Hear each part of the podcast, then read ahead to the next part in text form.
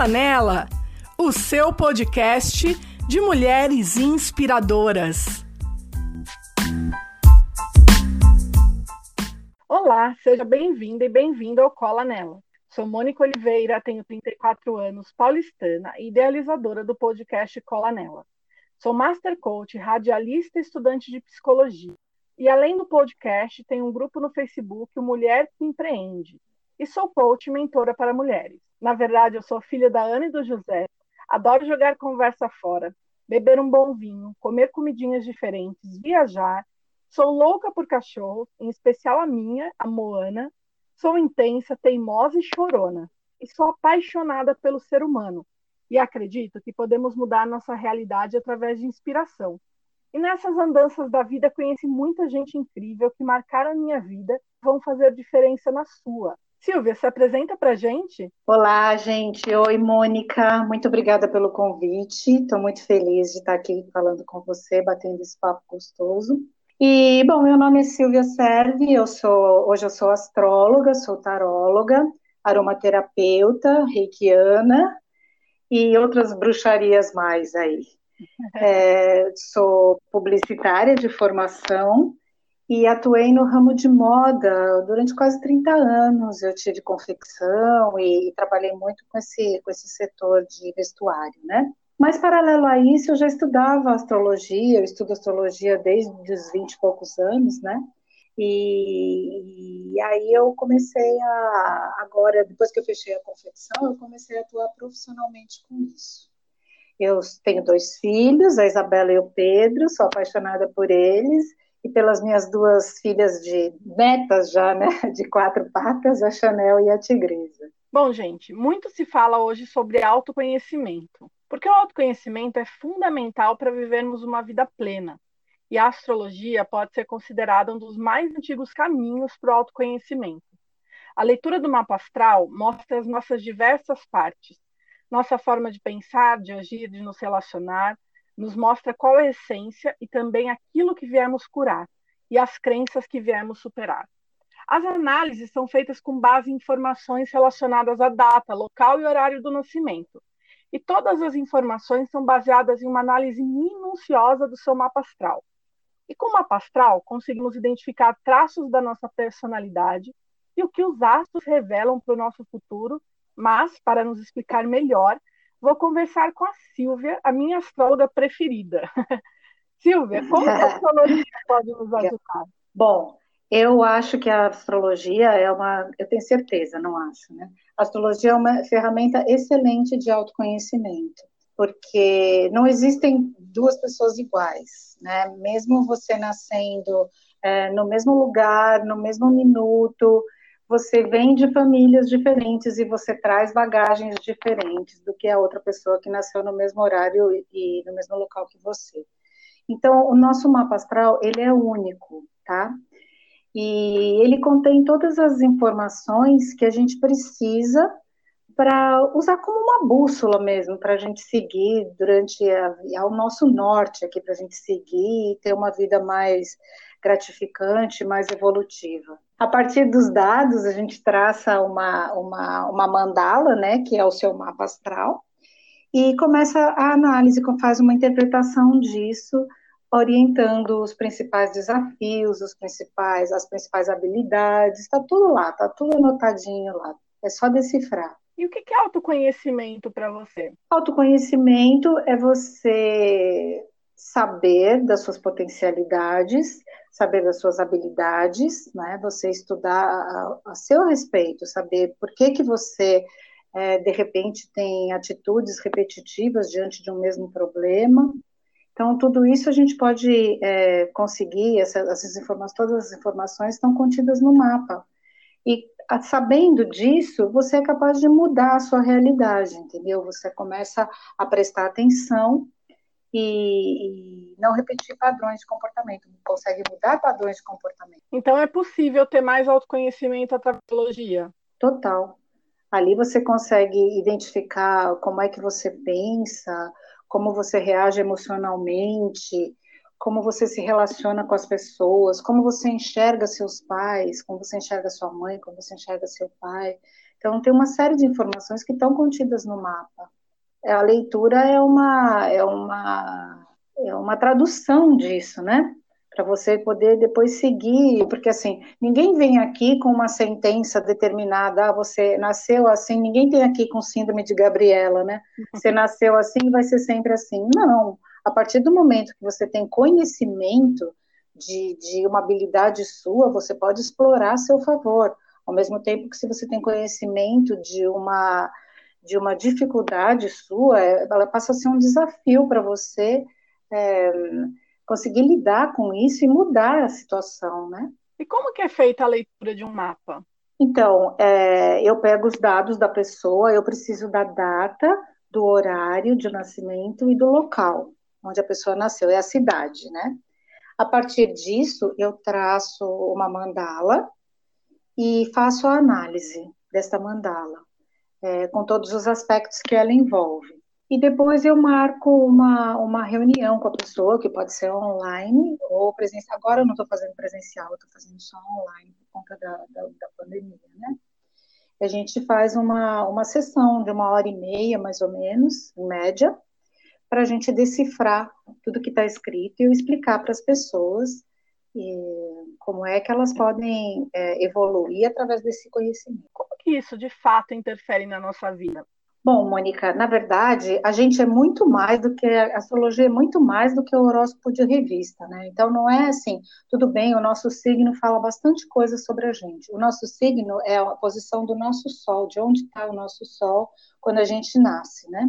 É, tem gente que nasce em dezembro é Sagitário, ou janeiro Capricórnio, normalmente é assim. Quer dizer, depende do dia que nasce, né? Mas isso é só uma parte da nossa característica, das nossas características, é só é a nossa essência. A nossa essência é ariana, a nossa essência é capricorniana, a nossa essência é pisciana. Mas esse mesmo sol, ele recebe aspectos de vários planetinhas, então ele vai, ele vai como se ele fosse sendo matizado, sabe? Cada aspecto que ele recebe de algum planeta, ou casa, ou, ou a casa onde ele se encontra, casa é, é o que a gente chama, são os cenários da vida, são as áreas da vida. Então, a gente chama a casa do eu, a casa tem a casa 2, que é a casa do dinheiro, a casa 3, que é da comunicação, a casa 4, que é a casa da família. Então, dependendo de onde, são 12 casas, né? 12 signos e 12 casas. Aonde esse sol está, é, é, aquele assunto, é o seu foco, é aquilo que é mais importante para você. E depois a gente tem a análise da lua, a lua é como a gente reage emocionalmente, então são padrões de comportamento instintivos que a gente já, já traz aquilo, já, já original de fábrica. Então, toda vez que a gente tem gente que reage, quem tem a lua em câncer, por exemplo, reage chorando quando tem uma situação de dificuldade, é, quem tem a lua em Ares reage xingando, né, agressivamente. Então, em cada posição onde a lua se encontra, a gente reage de uma forma diferente. Depois disso, tem o signo ascendente. O signo ascendente é um, como se fosse assim a nossa fachada, vai uma máscara que a gente usa. É, não é proposital, mas é como a gente se mostra para as pessoas, como as pessoas nos enxergam, né? É a nossa aparência, tá? Então, às vezes a pessoa ah, mostra uma aparência, aparentemente é calma, e por dentro, né, a essência dela é uma ebulição, ela está ali pegando fogo, né? Mas aparentemente ela se mostra calma, complacente, então esse é o signo ascendente. Fora isso, a gente tem os planetas pessoais, né? Mercúrio, que é a maneira como a gente se comunica com as pessoas. A gente tem a Vênus, que é a maneira como a gente recebe afeto, como a gente dá afeto para o outro, como a gente expressa o nosso afeto. E o Marte, o Marte é o planeta da atitude, da ação. Então é como a gente tem esse impulso, como a gente tem atitude diante dos problemas ou diante dos desafios da vida ou diante das oportunidades que, que precisam ser aproveitadas, né? É a nossa força de ação.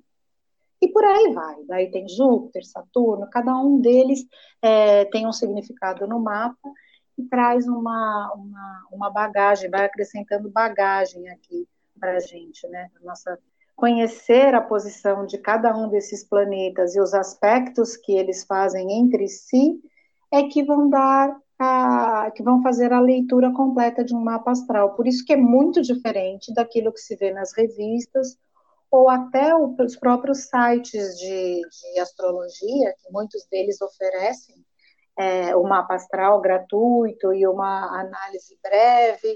São todas informações válidas, mas não é personalizada.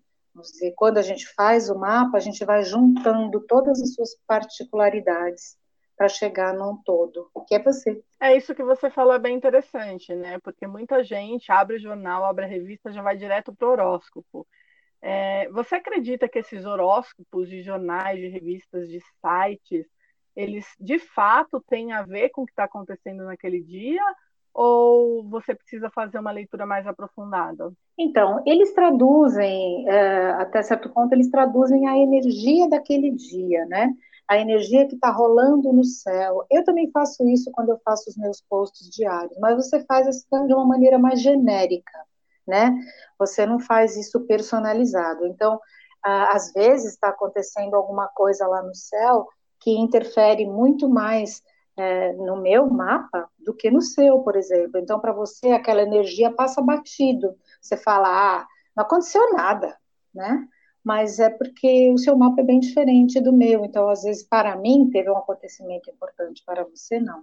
Então, eles trazem um fundo de verdade, sim, eles trazem a energia do dia, mas tudo feito de uma forma muito genérica. E já que você estava falando dos planetas, né, dos planetas pessoais, o que é Mercúrio retrógrado? Você pode me explicar um pouquinho melhor o que significa? Sim, o Mercúrio retrógrado, isso virou um mito até, né? Todo mundo fala e põe a culpa no Mercúrio retrógrado, coitado do Mercúrio. Na real, o Mercúrio fica retrógrado de três a quatro vezes ao ano. É. E todo ano. Então, se todos os problemas do mundo forem atribuídos a ele, judiação. O que, que acontece? É, quando o Mercúrio está retrógrado, qualquer planeta retrógrado, tá? O que, que ele pede? Ele pede para que você faça uma revisão, é uma pausa para você pensar em como você está agindo diante daquilo. Então, no caso do Mercúrio, por exemplo, Mercúrio retrógrado, ele vai falar para você é, repensar como é que você está se comunicando, para você prestar atenção nisso. A sua comunicação tem sido fluida? Você tem, tem, tem passado a mensagem que você quer de uma maneira satisfatória? As pessoas estão entendendo você? O que, que é preciso mudar para você atingir uma comunicação mais, mais eficiente? Tá? Então, é isso que o Mercúrio pede para você.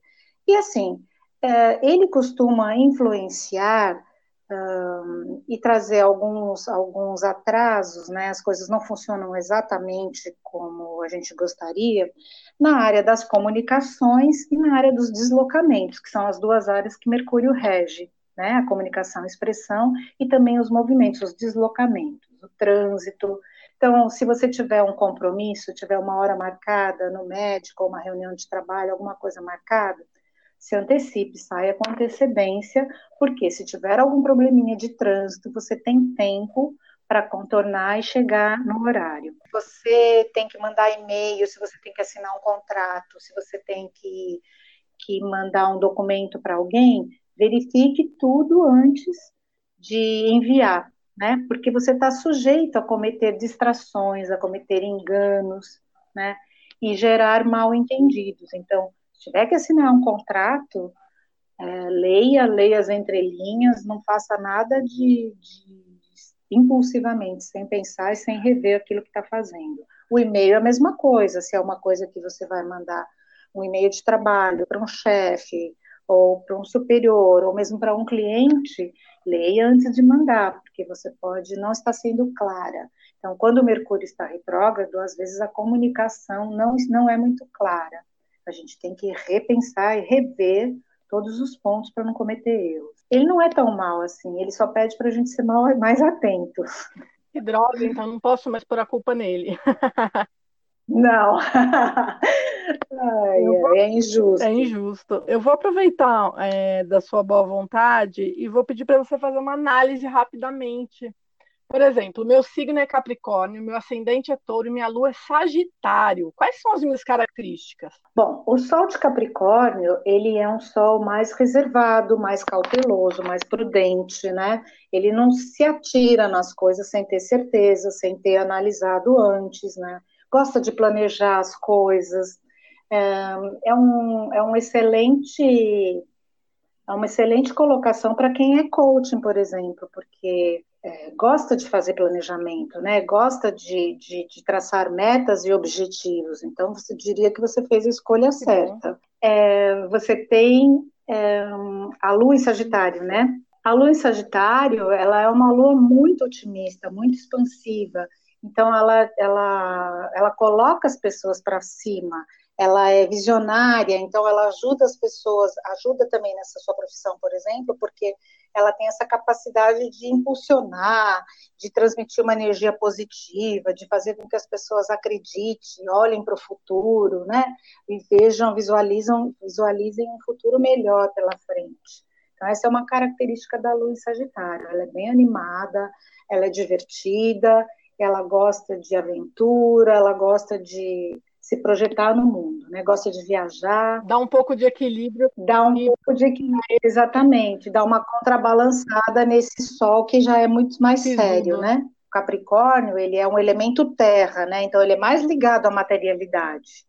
E o Sagitário é do elemento fogo. Então é mais essa força, né? Esse vigor, essa energia, essa energia do fogo, de ânimo, né? Então dá uma, uma equilibrada, uma coisa começa a equilibrar a outra. Touro ele é muito ligado a todos os sentidos, né? Então ele é muito sensível para as questões de, de sim, gosta de comer sim, é um dos prazeres da vida, né? Comer, beber, descansar, é, e é muito ligado também à produção. É um signo ligado ao trabalho. Todos os signos de terra eles são ligados ao trabalho.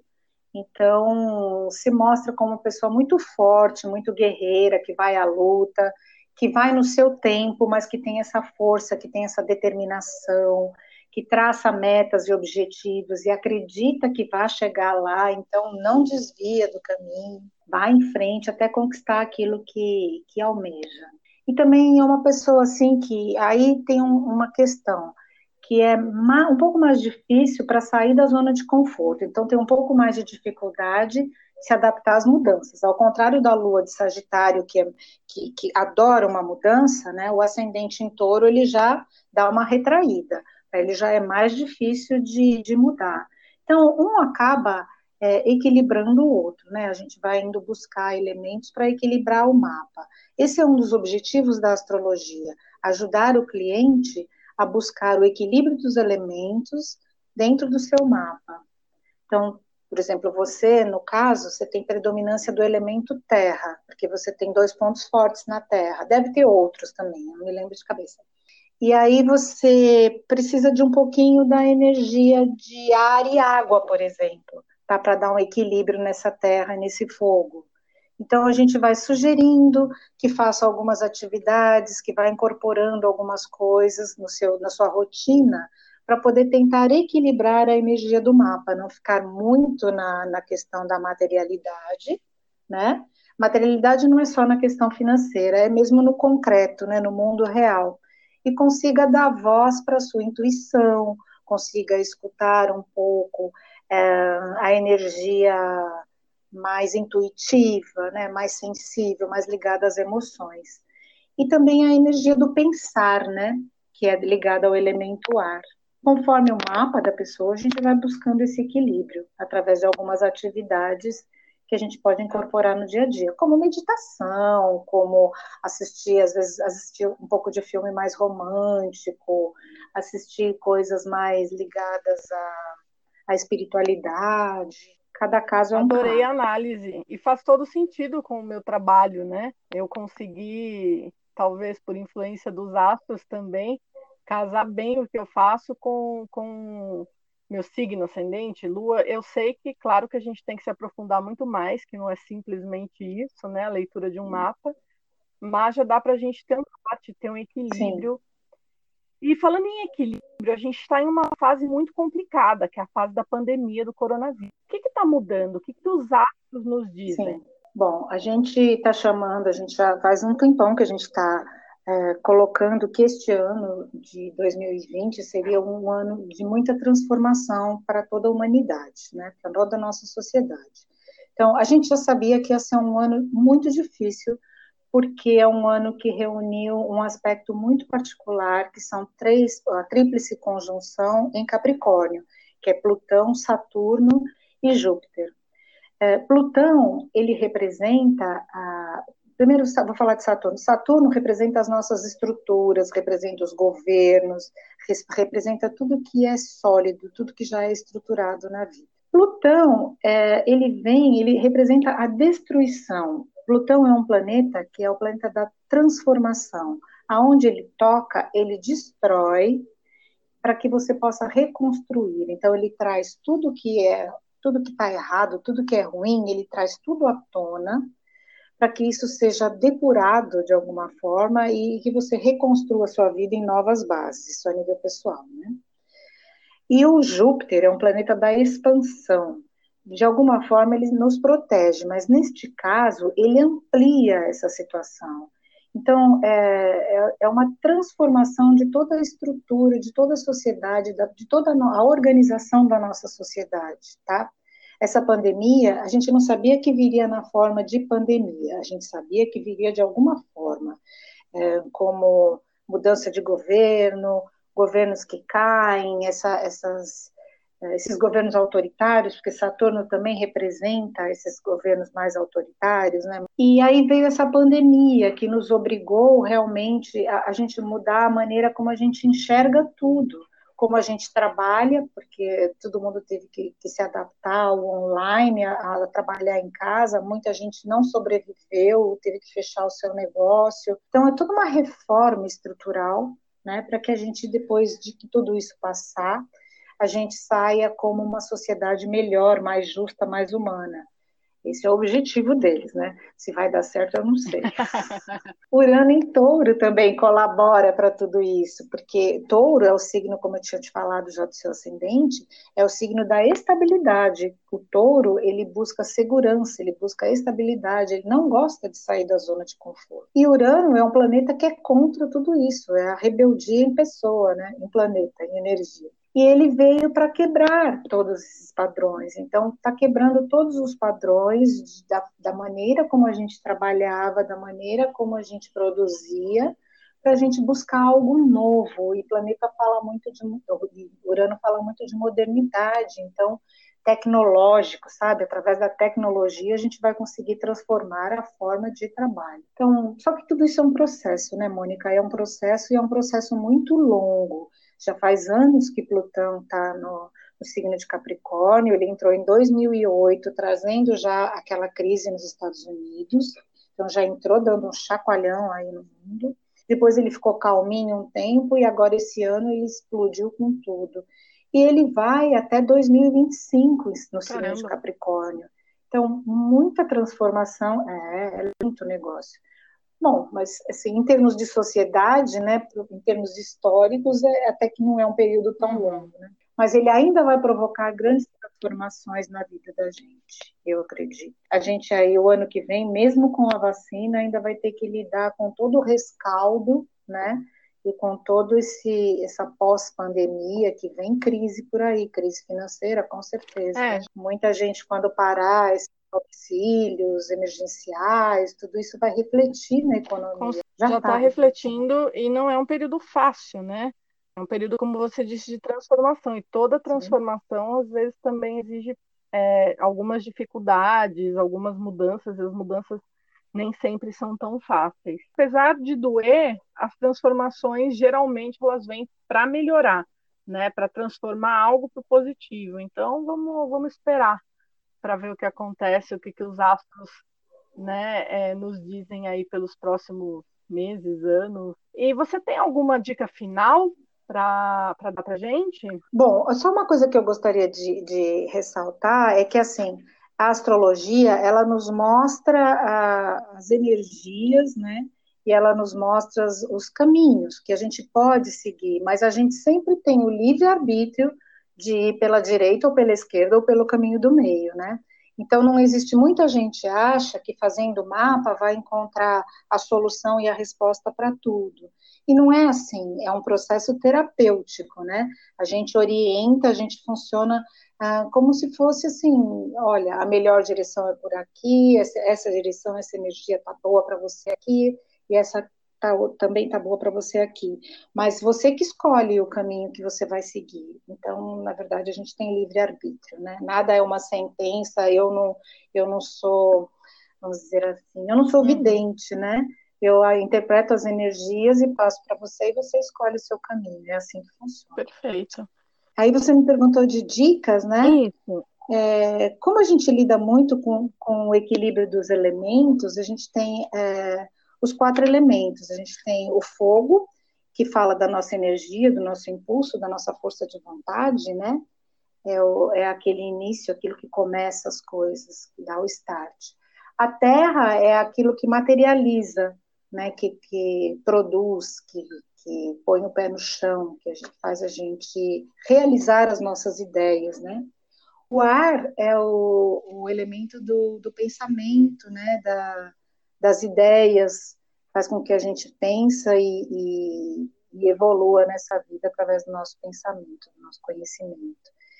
E a água é a que fala das nossas emoções, que fala dos nossos sentimentos, né? É o sentir, é a intuição, é o sentir. Então tem um filme que, que eu acho até que outro dia você já deu a dica desse filme, mas é um filme que eu gosto muito, porque para mim ele, a gente, ele representa muito essa energia dos elementos, que é o comer, rezar e amar, né? Onde a personagem ela passa pelo, ela faz um exercício nos quatro elementos. Então, quando começa o filme, ela é uma profissional super bem sucedida, tem uma vida, né, padrão dos sonhos. Então, ela está muito no mundo da matéria, ela está muito no mundo na Terra, no elemento Terra, que é aquilo que, que ela está vivenciando, né, que é uma, uma posição até que invejável, né, para a maioria das das pessoas. Aí ela percebe que não é nada disso, que falta alguma coisa para ela, né? Então ela começa a se aventurar, e a primeira aventura dela é se separar do, do marido e fazer. A... Aí ela parte para uma viagem, para uma grande aventura. Então é como se ela estivesse vivenciando o elemento fogo, né?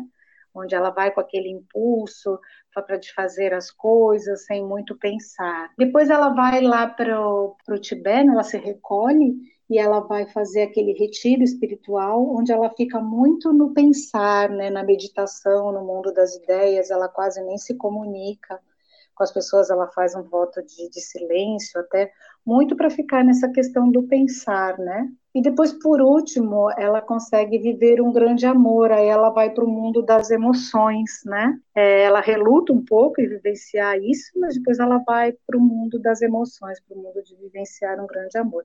Então, ela passa pelos quatro elementos. Eu, eu vejo isso numa visão astrológica bastante interessante. É uma dica bem legal de filme ou de livro, né? Quem prefere ler, o, os livros são sempre mais ricos, mas quem não tem muita paciência de ler, assistindo o filme, já consegue perceber essa energia. Ótima dica, Silvia, porque eu realmente adoro esse filme, só que eu nunca tinha visto Viés, né? É legal que a gente vai sempre aprendendo. Gostei é. de, de imaginar realmente o processo que ela passa com esses quatro elementos. E a minha dica para vocês, pessoal, eu puxando um pouco sardinha pro lado da Silvia, é o Instagram dela, que chama Mandala de Estilo. Lá ela, ela fala como tá, em, em, que posição estão os planetas, ela dá dicas de como vai ser, vão ser as semanas, os dias. Vale muito a pena, tem bastante conteúdo legal. E Silvia, eu queria agradecer muito a sua participação. Oi. Foi muito bacana. Eu adorei conversar com você, adorei a análise que você fez e adorei também entender como funciona um pouquinho mais, né? Porque às vezes a gente acha que a gente sabe sobre astrologia, mas não sabe. Então foi legal você se aprofundar para a gente realmente ter mais conhecimento e autoconhecimento, principalmente. Ah, sem dúvida. Eu que agradeço a oportunidade, foi um prazerzão bater esse papo com você e, e passar essas dicas, essas informações para todo mundo que pensa que astrologia é só o horóscopo de jornal. E não, a gente pode usar isso muito a nosso favor. Bom, gente, obrigada a você que esteve conosco nesse episódio de Cola Nela. Até o próximo.